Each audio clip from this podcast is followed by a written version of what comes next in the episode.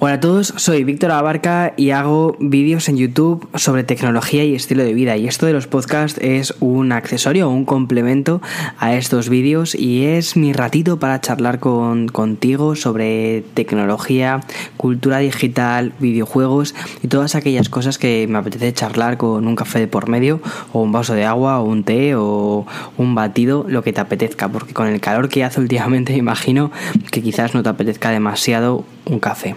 Pero bueno, también está el café con leche y hielo, que a mí me encanta. Y nada, bueno, vamos a ello. Este es el podcast número 29 y tengo que decirte una cosa, y es que ya puedes escuchar este podcast también en Spotify. Es una cosa que muchos de vosotros me habéis pedido durante bastante tiempo. Oye, Víctor, ¿por qué no está tu podcast en Spotify? Bien, no había estado antes en Spotify porque mi proveedor de podcast, que es Anchor, eh, debía ser que no tenía un acuerdo con Spotify o alguna cosa, y por eso no estaba en esta plataforma. Pero vamos, ya se encuentra desde hace dos días y espero que bueno, que os resulte más fácil o más cómodo a muchísima gente poderlo escuchar desde Spotify, desde la sección de podcast. Eh, pones café con Víctor o pones mi nombre, Víctor Abarca, y ahí está mi podcast. O sea, te va a resultar muy, muy fácil descubrirlo. Además, justo lo estoy buscando en Spotify, también me encontré que había una playlist de música inspirada en música que yo escucho. La ha creado un suscriptor, me imagino, y me ha llamado mucho la atención eso. También, o sea, está muy bien. ¿eh? De hecho, es una playlist que yo ya creé hace tiempo con algunas nuevas canciones que, he ido comentando por ahí, o sea, que, está muy bien. Y nada, bueno, este podcast em, va a ser un poquito. va a tener muchas referencias a vídeos que he hecho, o sea, que si sigues mis vídeos en YouTube, genial, te va a resultar bastante conocido todo esto y va a ser incluso una extensión de un vídeo reciente que hice, lo hice la semana pasada y que funcionó muy bien. Bueno, hablando de que funciona muy bien, estoy muy contento cómo está funcionando el canal de YouTube últimamente. Estamos siendo muchísimos estas semanas. Estáis entrando alrededor de 400 suscriptores nuevos todos los días al canal de YouTube. Nunca había crecido tantísimo. Mira, para que os hagáis una idea, y aunque quizás pueda parecer que me estoy yendo un poco por los cerros de Úbeda, pero eh, el año pasado, cuando llegué a San Antonio, tenía, o sea, éramos como, yo qué sé, 40.000 suscriptores, un poquito menos, tenía poquitos suscriptores. Eh, no estaba mal, bueno, éramos 40.000, oye, que está bien. Y este año seguramente me vaya de San Antonio siendo eh, 140.000 suscriptores. Estamos creciendo mucho en esta última época, o sea que estoy muy muy agradecido. Y el podcast también está yendo muy bien. Había mm, faltado de organizar o de subir el podcast durante unas tres semanas aproximadamente, pero este último podcast, el podcast anterior que subí, también ha funcionado muy bien, lo estoy escuchando muchísima gente, o sea que os quiero dar las gracias de verdad por estar apoyando en todos los proyectos que hago. Eh, es, es, es, una gozada teneros ahí al otro lado, ya sea al otro lado de la pantalla o al otro lado del podcast. Y este podcast, la verdad es que cuando lo empecé, ya os lo he dicho varias veces, lo empecé sin muchas pretensiones. O sea, mi objetivo era poder charlar un rato con vosotros. Eh, yo aquí, viviendo en San Antonio, me encuentro a veces un poco aislado y es como que se me quedan muchas cosas en el tintero para poder charlar y, no sé, y expresarme y comunicarme con, con vosotros y al fin y al cabo buscar diferentes formas de interacción más allá de los vídeos. Entonces, bueno, quiero dar las gracias de verdad por haberme dado esta, esta grandísima ventana al mundo, que sois una barbaridad de gente las personas que escucháis este podcast. Miré las estadísticas el otro día y buah, me quedé alucinado. Fueron como más de, no sé, llevamos como más de 200 y pico mil reproducciones eh, completas del podcast desde lo que, desde lo que llevamos de año, eh, desde que empezó el año, que luego eh, antes del año hubo, hubo bastantes más. O sea que muy contento para un podcast que como quien dice, este es su capítulo 29 o su episodio 29.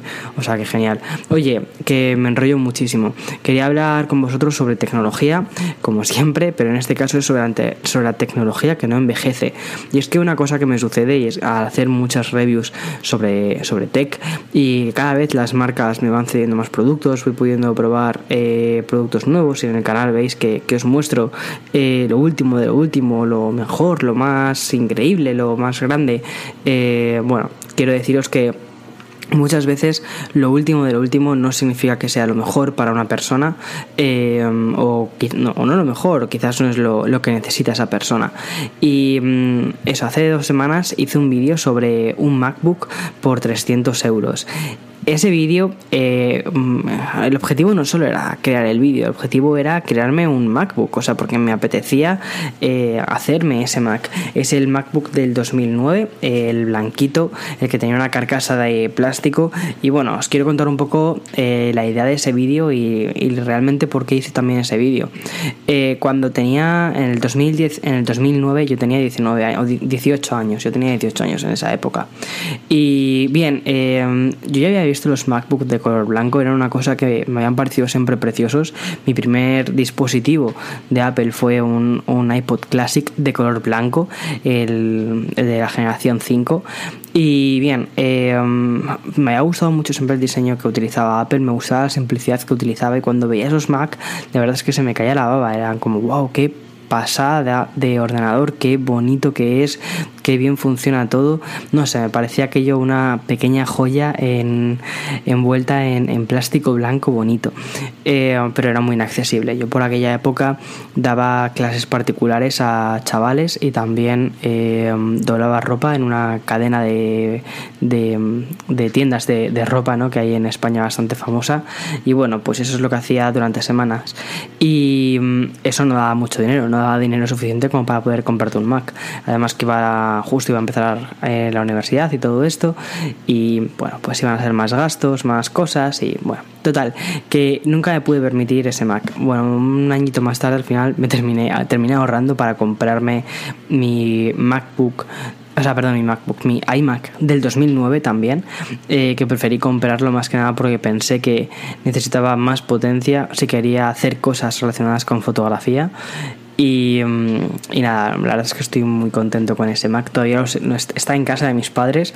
Mis padres lo usan de vez en cuando. Y bueno, ya se lo actualizaré, se lo mejoraré eh, a raíz de este vídeo también. Bueno, total, que más bien ese MacBook era una especie como de capricho. O sea, ya que no tenía una potencia increíble, no podía competir con ese iMac para fotografías o para hacer muchas otras cosas. Pero ahí estaba Ahí estaba. Total, que bueno, eh, después de ese iMac, al final, después vino un, Mac, un MacBook Pro debido al primer trabajo en serio que tuve relacionado con mi carrera. Bueno, me, me dejaron un MacBook Pro de 17 pulgadas para que lo utilizara como me diera la gana. Después ya eh, me fui hacia la gama Pro porque quería usos más relacionados con fotografía y todo esto, pero siempre había visto el MacBook del 2009, el de finales del 2009, con esa carcasa de plástico como una cosa muy bonita, como un objeto que dije algún día lo tendré simplemente por puro coleccionismo y por quitarme la, la espinita de haber tenido ese, ese de mm, Mac. Total, que mm, hace no mucho tiempo dije, me gustaría, sobre todo a raíz, a raíz de una pregunta que me hizo un suscriptor que me dijo, oye, ¿qué ordenador crees que, mm, eh, o sea, quiero tener un ordenador eh, de, de, Apple porque me gusta la marca, me gusta el diseño que tiene, pero tampoco lo voy a utilizar demasiado mm, como para que, o sea, como para justificarme la compra de este ordenador, porque casi todo lo hago con mi iPad o casi todo lo hago con mi eh, iPhone. Entonces, ¿qué me recomiendas? Entonces estuve pensando y dije, ostras, la verdad es que plan plantearte la compra de un ordenador de Apple simplemente por, que te guste la marca o porque quieras adentrarte en el sistema de MacOS, es verdad, este, este chaval quería adentrarse en, en, MacOS. Siempre había utilizado Windows y nunca había utilizado Mac, no sabía si le iba a gustar, si no le iba a gustar. Y, y bueno, también porque a nivel estético y visual le gustaba más eh, MacOS. Bueno, entonces Estuve dándole vueltas y dije, ¿cómo sería si yo ahora mismo quisiera probar un ordenador de Apple, pero no quisiera gastarme demasiado dinero? Y dije, bueno, con un presupuesto de 300 euros, ¿podría, podría montar un ordenador? ¿Podría crear una experiencia de Mac eh, que fuese curiosa y sobre todo utilizable a día de hoy? Y bien, eh, efectivamente estuve mirando en internet que existían opciones. Encontré una opción de, mm, del MacBook 2009, que era justo el que yo quería, por 120 129 dólares. Eh, y entonces a partir de ahí dije, vale, con 129 dólares todavía tengo eh, casi 200 dólares más o casi 200 euros más para utilizarlos en componentes para mejorar este Mac, porque además el MacBook del 2009 se podía tunear tal y como lo hice en el vídeo. En principio solo podías meterle hasta 4 GB de RAM, pero como ya era un doble núcleo, podías incluso meterle, o sea, podías meterle hasta 8 GB de, RAM, aunque en la web de Apple oficialmente no, no, lo dijeran, pero bueno, como era un ordenador de doble núcleo con procesador de 64 bits, ya podías meterle hasta 8 GB. además, era muy sencillo cambiarle el disco duro, eh, pasarle de un disco duro sólido, de, o sea, pasar, perdón, pasarle desde un, desde un disco duro HDD a pasarle a un SDD. Eh, a un SSD, perdonad las, las siglas. Bueno, total, eh, que hice eso y por menos de creo que fueron 308 dólares, que son como unos 270 euros, conseguí ese Mac soñado.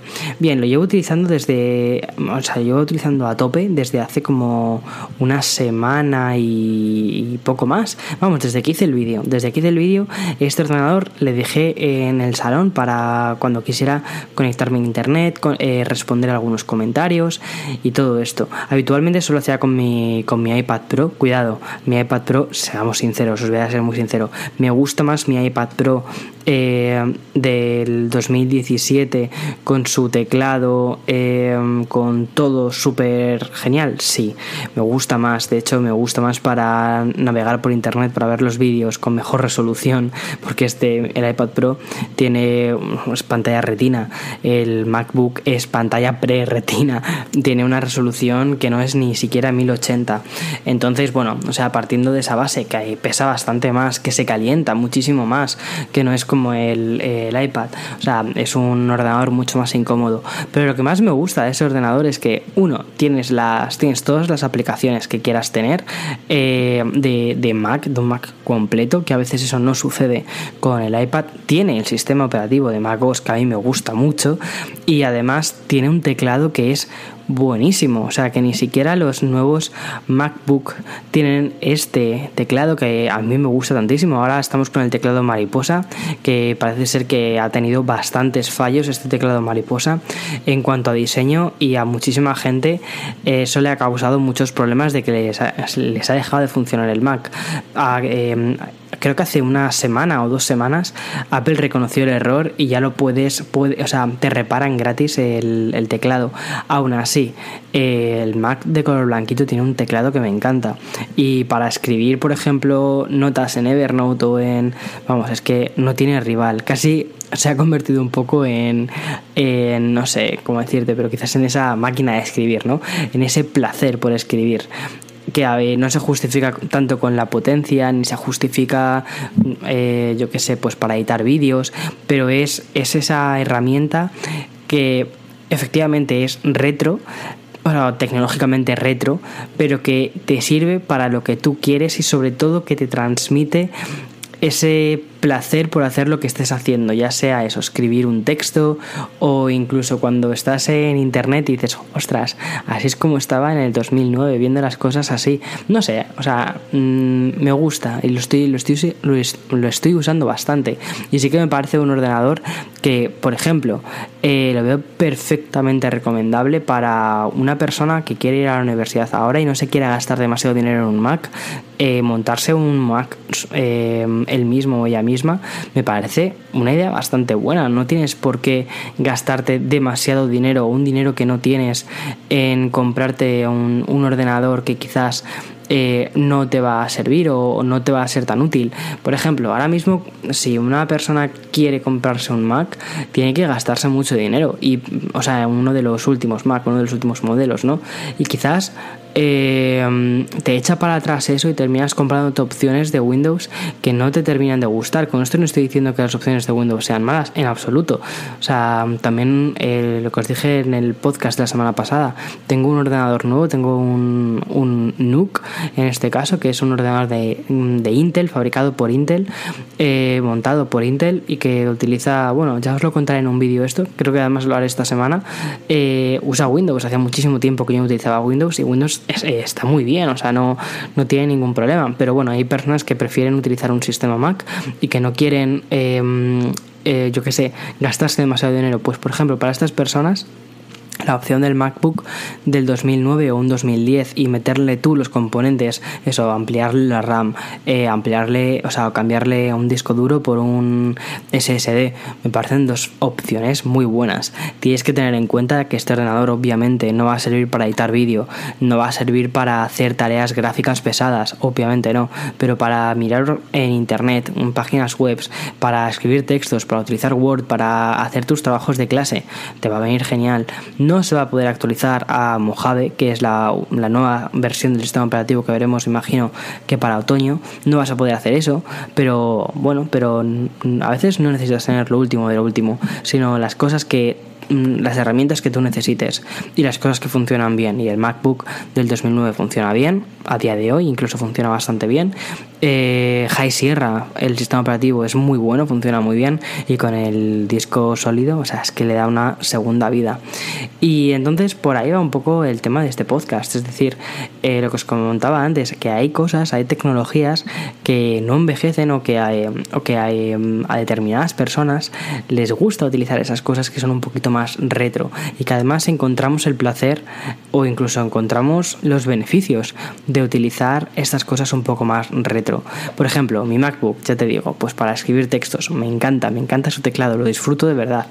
Y luego, por ejemplo, también está mi iPod Classic, que es un iPod que, que sigo utilizando en, menor medida, o sea, voy a ser sinceros, eh, casi siempre utilizo mi iPhone para escuchar Apple Music, pero hay momentos en los que sí que te apetece concentrarte en la música que quieres escuchar o en algunos eh, CDs que escuchaba cuando era más, más pequeño, más, o sea, cuando estaba en mi época adolescente, porque oye, sigo escuchando a veces ese tipo de música, no, no han variado tanto mis gustos. Esos mismos grupos han sacado nuevos discos, pero sus discos iniciales eh, siguen, siguen estando ahí. Por ejemplo, Florence and the Machine. Eh, acaba de, publicar este grupo su, su, cuarto disco, pero los tres anteriores los tengo metidos en el, en el iPod Classic. Bien, a lo que, a lo que quiero llegar es que a veces eh, encuentras ese objetivo en esa tecnología que es un poco más retro. Por ejemplo, mi iPod Classic, a pesar de tener Apple Music, eh, o que incluso antes de tener Apple Music he sido usuario de Spotify Premium durante un montón, un montón de años, pero siempre he tenido ahí ese, ese iPod Classic para esos momentos en los que me apetecía concentrarme en la música, en los que me apetecía eh, que me transportase un poco a, esa época eh, del 2006 en el que utilizaba mi, mi iPod Classic. Pero mm, bueno, y, luego os tengo que contar una cosa súper curiosa que me ha pasado con este podcast, porque estaba justo haciéndome el pequeño guion para, el podcast de, mira, ahora les voy a hablar del Mac, ahora les voy a hablar del iPod Classic, después les voy a hablar de, bueno, de lo que os voy a hablar después, de los auriculares. Eh, justo estaba haciéndome mi pequeño guion para este podcast y puse una nota al lado de iPod Classic que dije que se escuchaba mejor que, que se escucha mejor que cuando escucho por ejemplo Em, Apple Music o Spotify o, estos sistemas más modernos de música en streaming eh, desde, desde el iPhone o desde donde sea. Y me he quedado pensando y he dicho, ¿de verdad que se escucha mejor? ¿O es, o es que simplemente lo yo lo he, no sé, he ensalzado con el tiempo el sonido del iPod Classic? Bueno, pues he estado buscando un poquito eh, de información en internet a ver por qué escucho mejor la música o por qué yo creo que escucho mejor la música en mi iPod Classic en lugar de con, con mi teléfono. Y efectivamente he encontrado las razones y es que parece ser que sí que tiene una razón de peso. Eh, bien, parece ser que estos eh, iPods los crearon con un chip que los fabricaba una empresa que se llama Wolfson y que son unos procesadores, unos chips de sonido muy buenos, con muchísima calidad de sonido y que a día de hoy estos chips no los tienen los teléfonos más modernos porque transforman el sonido de una forma diferente. Es decir, escuchamos los, los sonidos de una forma más plana, también por los, ya tanto por los sistemas de streaming, por los sistemas en los que se transmite eh, el sonido que también eh, reducen bastante la calidad, sino por cómo se transforma el sonido en el propio teléfono, en el propio dispositivo. Los iPods son instrumentos eh, que estaban orientados únicamente a la escucha de, música y tenían eh, chips que estaban específicamente diseñados para escuchar música. Y eso no sucede a día de hoy. A día de hoy la música es una cosa más, es una aplicación más que tiene tu teléfono, que tiene tu ordenador. Eh, no sé, me pareció muy curioso. O sea, ya te digo que yo no soy un purista de, la música, de hecho cada día estoy más sordo, pero me ha parecido curioso esto. De, y una cosa que, que mm, este pequeño experimento, justo antes de hacer el podcast, le dije a Eloy, eh, mira Eloy, te voy a poner eh, la misma canción, pero con dos cacharros diferentes. Dime cuál te gusta más, si me te gusta más, el 1 o el 2. El primero lo he cogido el, el iPod, o sea, perdón, el primero ha sido con el iPhone conectado por Lightning y de Lightning a Jack, ¿vale? Para que el sonido saliera por la misma interfaz, es decir, saliese por Jack. Y lo he conectado a, nuestra, a nuestro equipo de sonido, nuestro 5.1. Y le he dicho, a ver cuál te gusta más. Le he puesto esta canción con el iPhone primero. Y después he cogido la misma canción, pero desde conectándola directamente desde el iPod. Y le ha gustado más el número 2, es decir, el iPod. Eh, ha notado una ligera diferencia, eh, le ha gustado un poquito más y me ha dicho, me ha gustado más el 2. A ver, eh, cuidado, no pienses que ahora mismo el sonido de la iPod es malo, en absoluto, tiene una calidad de sonido buenísima, pero que me ha parecido muy curioso que efectivamente sí que se nota que no soy el único loco que dice, oye, eh, mi iPod me gustaba mucho cómo se escuchaba con el iPod. Vale, que no debo ser el único y que haciendo un, un test ciego con otra persona parece que también está de acuerdo. Mirando en internet he visto que también hay muchísima gente que está igual de loca como yo y que también están de acuerdo. O sea que tiene, tiene cierta lógica.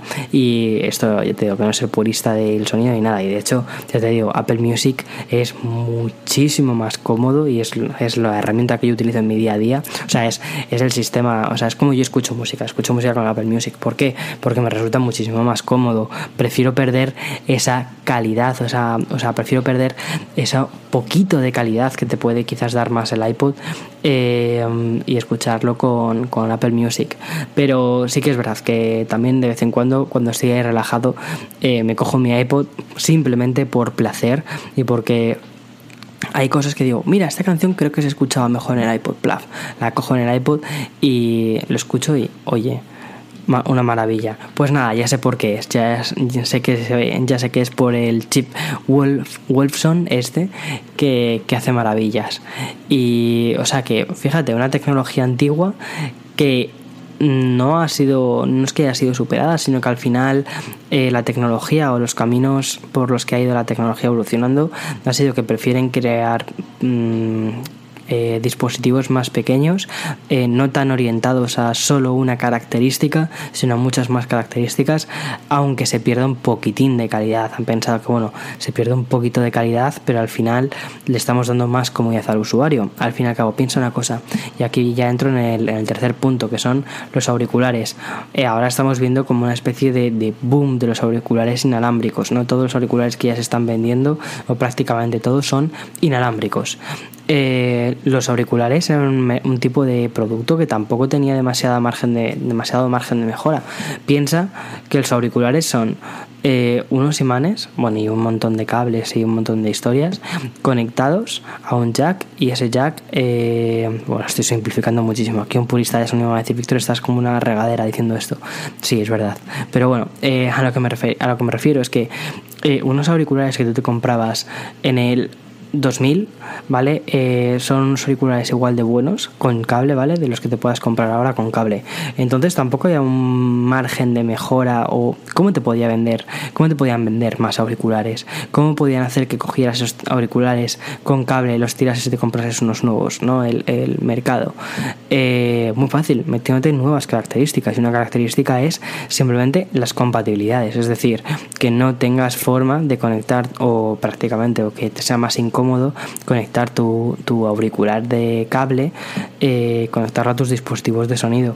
Entonces, han sacado todo el tema del wireless, que está muy bien porque es muy, o sea, seamos sinceros, el wireless es muy, muy, muy cómodo. No tener que estar con un cable que te estás topando con él constantemente es muy cómodo. Pero, de nuevo, en detrimento de qué? De la calidad de sonido. El wireless eh, tiene peor calidad de sonido que, el sonido que va directamente con un cable. No sé, y me ha hecho muchísima gracia porque, bueno, yo os debo decir que escucho música cuando quiero escuchar la música un poco mejor. Tengo mis Bose, o sea, tengo dos, dos auriculares eh, de diadema, ¿vale? O cascos, como, como solemos decir. Eh, digo como solemos decir, ¿vale? Porque algunos suscriptores que son de, de algunos países de Latinoamérica me han dicho que, por ejemplo, cascos es lo que ellos llaman de los cascos de las motos. Nosotros en España también llamamos a eso cascos de las motos, pero a los, a los auriculares de diadema también los llamamos cascos. Eh, que es curioso eso, ¿no? Pero bueno, eh, lo que os quería decir es que yo utilizo dos auriculares principalmente, dos cascos de, diadema principalmente. Los Bose eh, Quiet Comfort 35, eh, que son wireless, ¿vale? Y que también los puedes conectar con un cable. Se quita entonces el, el wireless y pasa el sonido simplemente por un jack. Y luego a eso le puedes poner cancelación de sonido o sin cancelación de sonido. y también tengo los unos Sennheiser Momentum de cuero, así muy chulos, muy, muy, muy, muy chulos. Esos auriculares son unos auriculares premium eh, que van con cable, no llevan cancelación, simplemente son, creo que están medio considerados como premium o algo así. Y en su día fueron bastante caros, creo que fueron como 300 y algo de euros. Bueno, eh, que para no, que ya te digo, que para no ser wireless ni tener una tecnología casi de la NASA, son caros. Pero bueno, a lo que voy que mm, estos auriculares me he dado cuenta de que los, cuando quiero escuchar alguna canción con más calidad, eh, conecto el cable. O sea, yo mismo digo, voy a conectar el cable. Porque en wireless sé que pierdo calidad. Y entonces estoy buscando en internet sobre esto, ¿vale? Porque todo lo busco ahí. Bueno, así no es que dónde lo vas a buscar. Puedes directamente decir, lo busqué. lo busqué, ya sabes que es buscar en Google que, o Internet. O sea, en general, buscar. Eh, total, que busqué porque, mm, porque sucede esto. he visto que, hay un, que está habiendo un repunte de marcas más premium en hacer eh, auriculares o cascos con cable y que se están llegando a precios aún más superiores y que sobre todo donde se está innovando no es tanto en la tecnología wireless sino en los materiales de los cascos. Es decir que, que sean de una piel especial que tengan un recubrimiento especial que tengan una cancelación pero que no sea una cancelación de sonido activa sino que sea simplemente por los propios materiales que te cancelen eh, el audio. Y que mm, muchísimos puristas de sonido prefieren un trillón de veces más estos auriculares con cable, con jack eh, y sin cancelación de sonido antes que unos auriculares con cancelación de sonido activa y, mm, y, el cable. Bueno, son cosas curiosas. Me parece bastante curioso todo esto y que está habiendo un repunte sobre todo de eso, de marcas de lujo relacionadas con, con auriculares. Es decir, lo que me estoy dando cuenta es que muchísimos artículos relacionados con el purismo de la música o, actividades, vamos a decir, actividades centradas, o mejor dicho, perdón, dispositivos centrados en una, en una única actividad. Por ejemplo, escuchar música. Se pueden llevar a un extremo más, más purista o más snob o más lo que tú quieras, eh, como quieras llamarlo. Y eso al final eh, cuesta más dinero y, y hay un mercado para ello al igual que hay un mercado muy grande de gente que compra iPods de segunda mano. O incluso eso, los iPods de la generación 5.5 que es la que es el que tengo yo, que es la, revisión de la quinta generación, eh, son iPods que, que en subasta. En eBay están costando bastante dinero por todo el tema de los, de los chips que decía antes y porque algunos puristas de música los están comprando. Bien, y a los dispositivos, relacionado con el tema de los dispositivos específicos para una sola cosa, eh, porque estamos muy acostumbrados de que el ordenador hace un montón de cosas. El ordenador no ordena carpetas. El ordenador, con el ordenador vemos series, vemos películas, vemos, eh, bueno, escuchamos música, y podemos leer libros, hacemos los trabajos de clase, eh, los trabajos de universidad, completamos, bueno, con el ordenador hacemos de todo. Es como nuestra máquina de productividad por excelencia. Pero y con el teléfono móvil nos pasa lo mismo. El teléfono móvil, o sea, lo seguimos llamando teléfono móvil, pero lo que menos hacemos con el teléfono móvil es llamar. O sea, lo podríamos llamar, lo podríamos denominar al teléfono móvil, al iPhone, lo podríamos llamar iConnector en lugar de iPhone. ¿Por qué? Porque nos conecta con el resto del mundo. ya está. Es como nuestro, nuestro mm, conector con, con Internet. Es nuestra extensión a Internet o nuestro, nuestra llave a Internet, ¿no? Eh, y a partir de ahí hacemos ya todo nuestra herramienta de productividad, pero también está habiendo muchas cosas que sirven solo para una cosa. Por ejemplo, el Kindle. Hace muy poquito también hice un vídeo sobre, sobre los libros que recomendaba leer para este verano que tenían un trasfondo de tecnología y en él también hablaba un poquito del Kindle Oasis, ¿vale? El Kindle Oasis ha sido un dispositivo que me envió Amazon hace, no sé, pues me lo envió a principios de verano eh, y lo he sacado ahora porque, bueno, me apetecía probarlo bastante porque creo que son dispositivos que aunque tú los hagas la review un poco más tarde, no va a perder vigencia, porque al fin y al cabo, Kindles llevamos muchísimos años con, los Kindles. Y el Kindle Oasis creo que salió como hace 7-8 meses. O sea que no tenía ya tanta vigencia o tanta eh, prisa como para ser revisado y que os pudiera parecer interesante más antes que ahora. Creo que os puede parecer igual de interesante antes que ahora. Bien, debo decir que yo utilizaba el... Eh, el Kindle, utilicé el, eh, de los primeros Kindles que venían con unas teclas y todo esto, eh, los utilizaba, pues utilicé ese Kindle para, para leer los libros cuando iba de camino a la universidad.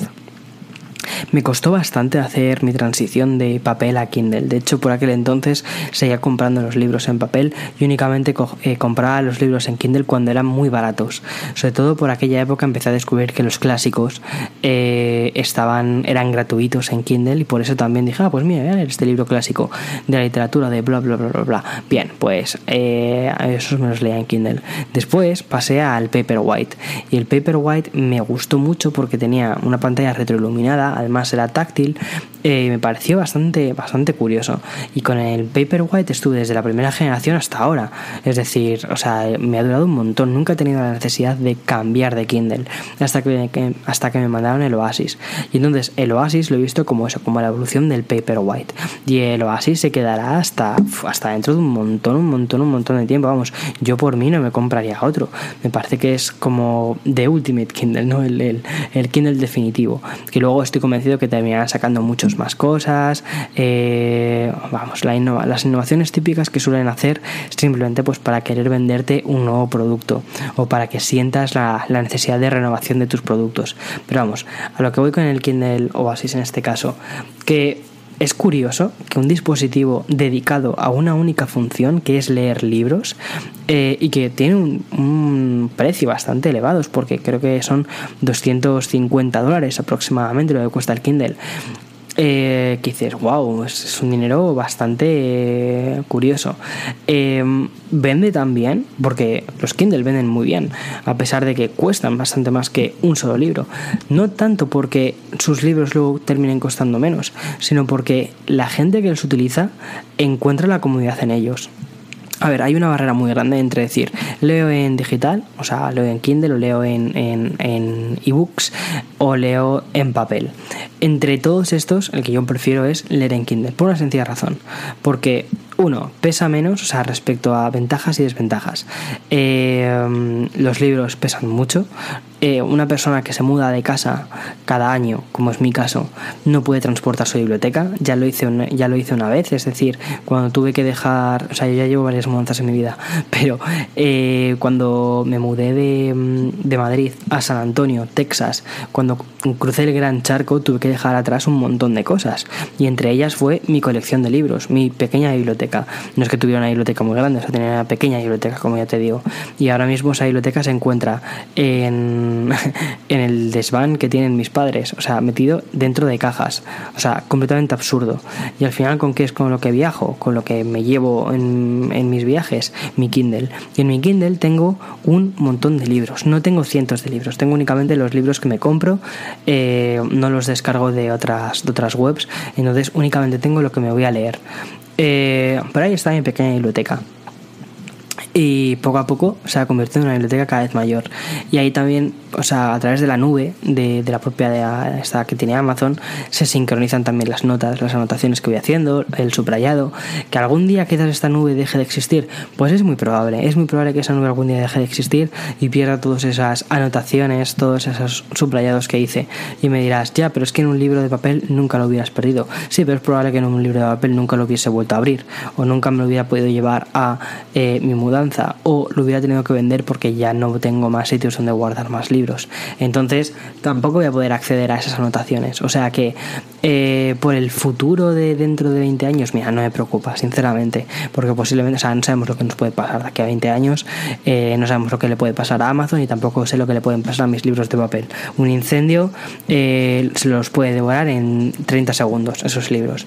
O sea que no es una cosa que me preocupe. Lo que me preocupa es el ahora, y el ahora es que tengo mi colección en una cosa súper finita, en un dispositivo únicamente dedicado a, la lectura y que funciona de maravilla.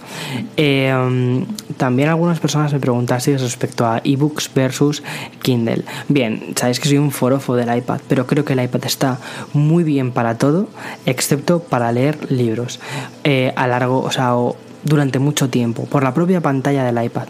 En mi caso, ¿eh?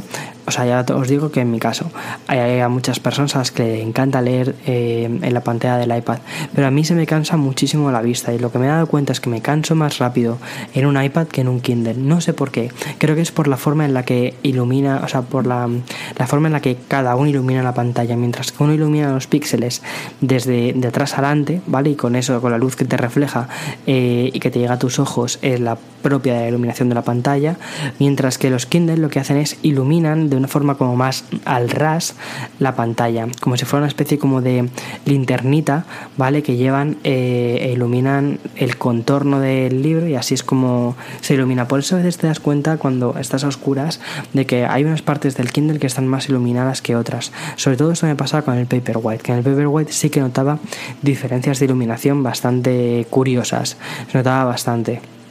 Bien, por eso no se me cansa tanto la vista leyendo en Kindle como leyendo en, en, un iPad, por ejemplo. Entonces, eh, me parece esto, me parece curioso que un producto que, que, tiene un precio elevado, 250 dólares, como te decía, y que únicamente sirve para hacer una cosa, eh, funcione también en cuanto a ventas. ¿Por qué? Porque creo que hay mercado para ello, porque hay mercado para personas que únicamente quieren centrarse en la lectura, al igual que creo que hay, mercado, como decía antes, en personas que quieren únicamente centrarse en lo que es eh, la música. Por eso quizás la experiencia de escuchar música de una forma mucho más pura, de una forma mucho más centrándote en la propia música, es relativamente equivalente al purista de la... Bueno, cuidado, el purista del libro posiblemente no coja un Kindle ¿vale? Pero la mejor forma para, para leer un libro seguramente sí que sea un Kindle, ya sea el Oasis, ya sea el, el Paperwhite o ya sea el Paperwhite, digo, del de hace 3, 4, 5 años, ¿vale? O sea, no, no, tengo, no estoy diciendo el último de lo último de lo último, sino que me parece curioso cómo hay tecnologías que no necesitas tener lo último de lo último de lo último, sino que con tener ese dispositivo que a ti te sirve, que es de hace 3 años, pues perfecto. Y digo Kindle, como puede ser, hay otras marcas como Kobo, que recuerda que, es una de ellas. Hay otra marca, mm, eh, Kobo es una, eh, Sony sé que también tiene lectores, pero bueno, al final, no sé, creo que el que al final ha terminado ganando la batalla ha sido Kindle, porque es el más extendido y porque hacen muy buenos dispositivos electrónicos, ya está. Pero bueno. Y ya sabéis que eh, al final de mi podcast, y, me estoy, y estoy llegando ya al final del podcast, solo hablar sobre videojuegos. Pero claro, hoy no quiero dejarlo solo sobre eh, a qué estoy jugando, no, sino ya que estoy con la con, contando un poquito sobre esa tecnología que no envejece. Algo similar también sucede en el mundo de los videojuegos. Por ejemplo, hay un auge de las consolas retro muy grande. Ya lo vimos con la Mini NES, con la NES Mini, perdona, con la NES Mini que en nada de horas se agotó el stock y que ha sido como un objeto de coleccionismo bestial. Lo mismo sucedió con, lo mismo sucedió con la Super NES Mini. No sé qué me pasa hoy que me trabo un montón haciendo este podcast. O sea, Víctor, ¿cómo puede ser que estés utilizando un formato de audio y te estés trabando constantemente la lengua? En fin, da igual, olvida, Víctor, que es un podcast, piensa que estás en una cafetería charlando con un amigo de hace muchísimo tiempo y ya está. Con amigo, con amiga me da igual. Eh, de hace muchísimo tiempo y ya está. Y relax. Y si me equivoco, lo siento. Pensad que soy ese amigo al otro lado que lleva, a que llevas mucho tiempo sin ver y, y, que de vez en cuando pues se traba porque lleva treinta y pico minutos hablando sin parar. es normal. Eh, tampoco tengo unas pretensiones bestiales de que este iPad lo escuchen millones de personas. Este iPad está, uy, este iPad, este podcast está hecho para vosotros, no está hecho para, para que sea emitido en miles y, y millones de sitios, en absoluto. No está pensado para eso, está pensado para charlar contigo únicamente, sin mayor pretensión. Y bueno, lo que te contaba de las, de las consolas, que me voy por ahí, eh, lo que te contaba de las consolas, o sea, al fin y al cabo, son consolas, revisiones de consolas, ¿vale? Eh, que salieron hace un montón de tiempo y que eh, crean un montón de expectación y que la gente las desea. ¿Por qué? Porque son consolas que no están con Yo, eh, cuidado, pienso que uno, apelan a una cosa muy importante, que es la nostalgia, ¿vale? Y muchísima gente compra estas consolas, es gente que utilizó estas consolas en su día cuando eran más jóvenes o cuando eran pequeños y entonces quieren volver a recuperar eso, esa especie de infancia o juventud que perdida que ya no, que ya no vendrá. Y luego también creo una cosa, y es que esas consolas, esos juegos, no están conectados a internet. Son juegos que fueron creados por pequeños equipos de personas para un público, para, para la persona que lo quiera jugar. Eh, y eso, ese concepto se ha perdido muchísimo.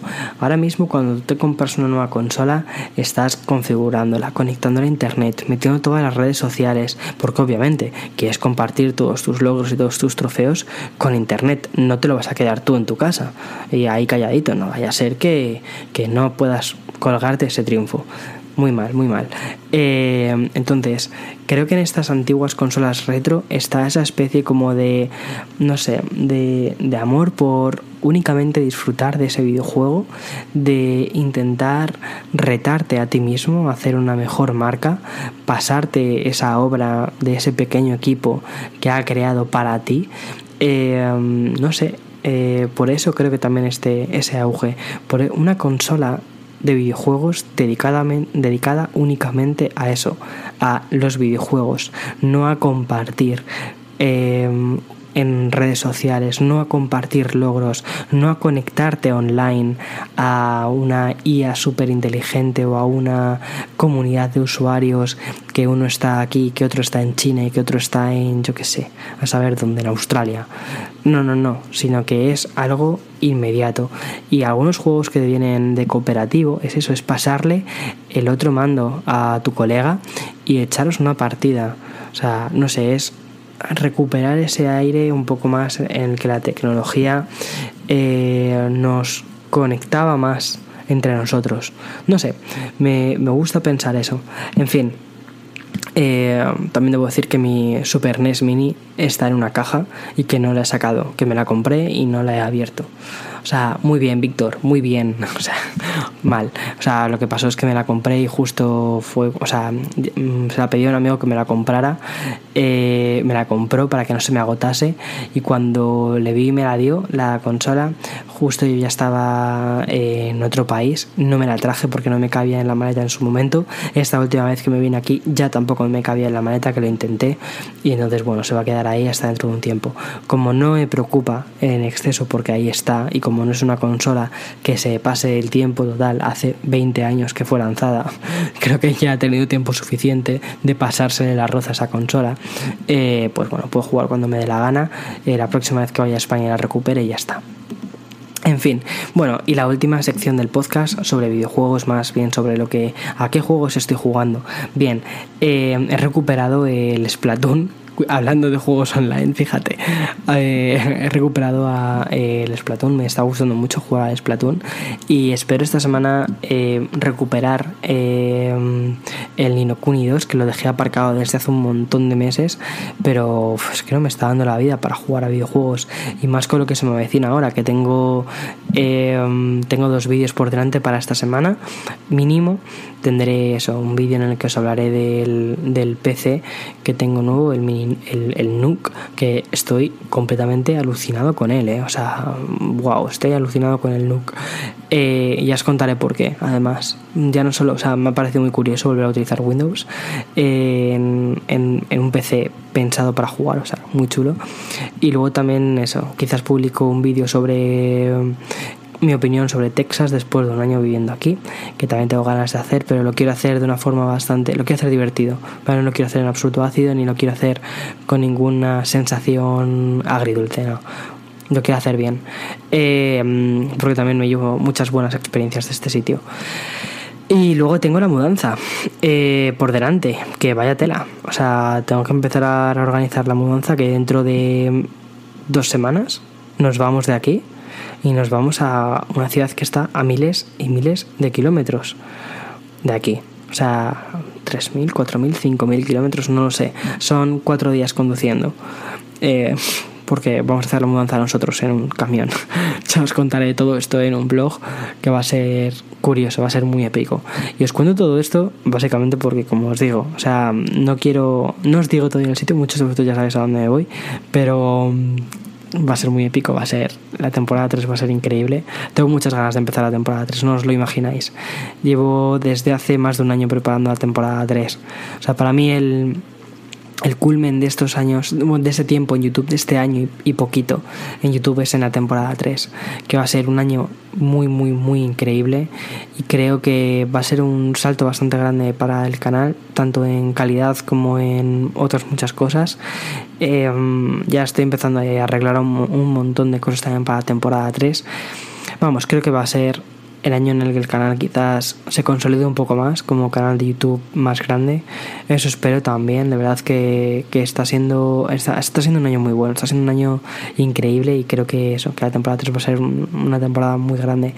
Tengo muchas ganas de empezarla, eh, pero también me da mucho vértigo, soy muy sincero, me da mucho, mucho vértigo por lo grande quizás que puede llegar a ser y lo vertiginoso que puede llegar a ser esa nueva ciudad. Bien, ya está, creo que he hablado demasiado. Siempre Luis me lo dice. Luis siempre me dice, ay Víctor, por Dios, no puedes callar la boca, ¿eh? O sea, siempre estás dando pistas, siempre estás... Ah, claro, pero es que no sé, o sea, me sale así. O sea, no me sale estar ahí yendo de misterioso por la vida, tan, tan, tan. O sea, yo por mí, ya, yo hubiera dicho el nombre la ciudad 30 millones de veces. Vamos, en Instagram está, o sea que tampoco es muy difícil. Que bueno, que nos vemos la semana que viene, ya sabes, el domingo que viene, otro café. Si estás en España, ya es lunes para ti, o sea que el lunes que viene, otro café conmigo. Y nada, que espero que estés bien, que te haya gustado el podcast. 47 minutitos de podcast. Wow, ¿qué pasa, Víctor? Que ya te enrollas más. Chao. Ahí así que sí. Chao, chao, chao. Y nos vemos en el siguiente capítulo, episodio, como quiera llamarse esto. Y en Spotify, y en Apple Music, eh, Google Podcast. Chao, chao. Ya sí que sí. Chao.